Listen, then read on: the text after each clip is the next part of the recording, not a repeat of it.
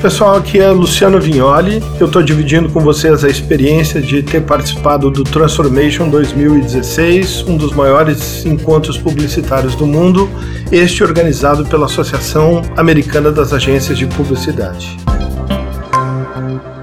Assisti uma palestra nos Estados Unidos que fez uma reflexão bem legal a respeito desse mundo de concorrências predatórias. É, e a grande questão que ele fala é: gente, vocês já se pensaram por que mesmo a gente tem que trabalhar de graça para os clientes? O nome do cara que fez essa apresentação foi o presidente da Horizon Media, Bill Kenigsberg, que eu imagino que o nome dele seja isso, que tem bastante é, é, letrinha nesse sobrenome. E ele falou sobre esse momento do mercado americano, que é o momento do mercado brasileiro.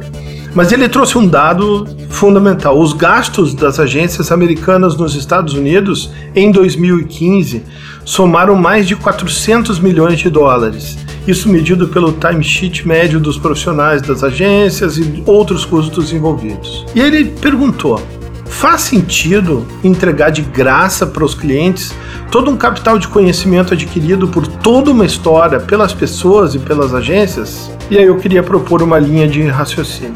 Imagine a zona de conforto que fica um cliente.